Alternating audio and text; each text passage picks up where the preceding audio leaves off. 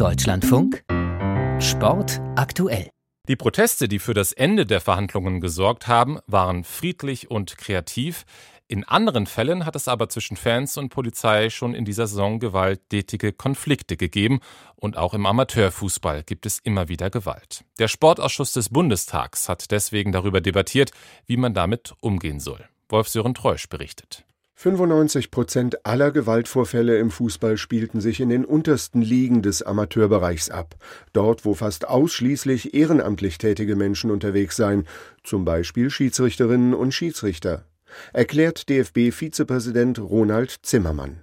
Der Deutsche Fußballbund unternehme viel, sagt er, um sein ehrenamtliches Personal vor gewalttätigen Attacken besser zu schützen. Von Fairplay-Tagen bis hin zu Deeskalationsschulungen. Diese Konzepte leben, die werden jedes Jahr erweitert, ausgetauscht, ergänzt, nachgesteuert. Den Schlüssel, um das Drama zu beenden, haben wir noch nicht gefunden, aber wir bleiben dran. Die Innenministerkonferenz von Bund und Ländern hat bei ihrer letzten Sitzung im Dezember die Profivereine und die Deutsche Fußballliga aufgefordert, mehr gegen Gewalt vor und in den Stadien zu unternehmen. Das sei dringend notwendig, betont auch Michael Gabriel von der Koordinationsstelle Fanprojekte bei der deutschen Sportjugend. Mit großer Sorge beobachten wir, dass sich seit vielen Jahren das Verhältnis zwischen Fans und Polizei kontinuierlich verschlechtert. Ursächlich dafür seien die immer gewaltbereiteren Ultragruppierungen unter den Fans. Der Bundesvorsitzende der Gewerkschaft der Polizei, Jochen Kopelke, stimmt zu. Mit ihnen sei ein Dialog unmöglich.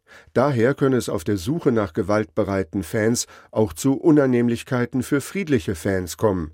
So geschehen am vergangenen Wochenende, als hunderte Fußballanhänger stundenlang in einem Regionalzug in Hamburg-Bergedorf ausharren mussten, weil ein Großaufgebot der Polizei im Zug nach Gewalttätern suchte. Man hat auch in dem Einsatz jetzt nochmal in Bergedorf gesehen, dass natürlich nicht alle die ganzen äh, polizeilichen Maßnahmen über sich ergehen lassen mussten. Vor Ort wird kommuniziert. Die Gerichte sagen, Polizei muss kommunizieren. Wir halten uns daran. Insofern ist nach wie vor irritierend, dass die Fanhilfe viel mehr Kommunikation erwartet, aber selbst nicht kommuniziert.